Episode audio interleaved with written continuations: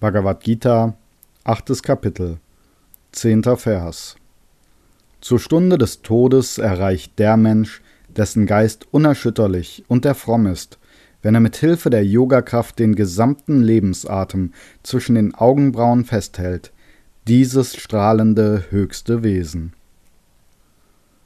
Kommentar von Swami Shivananda Der Yogi erlangt ungeheure innere Stärke und Konzentrationskraft. Sein Geist wird ganz ruhig durch die ständige Praxis von Konzentration und Meditation. Zuerst meditiert er auf die niederen Chakras, auf Muladhara, Svadhisthana und Manipura. Dann konzentriert er sich auf den Herzlotus, auf Anahata Chakra.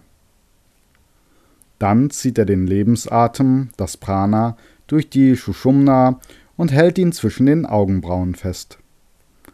Schließlich erreicht er den strahlenden höchsten Purusha, das höchste Wesen, durch die oben beschriebene Yoga-Technik. Das ist einem Menschen möglich, der sein ganzes Leben lang Yoga praktiziert hat.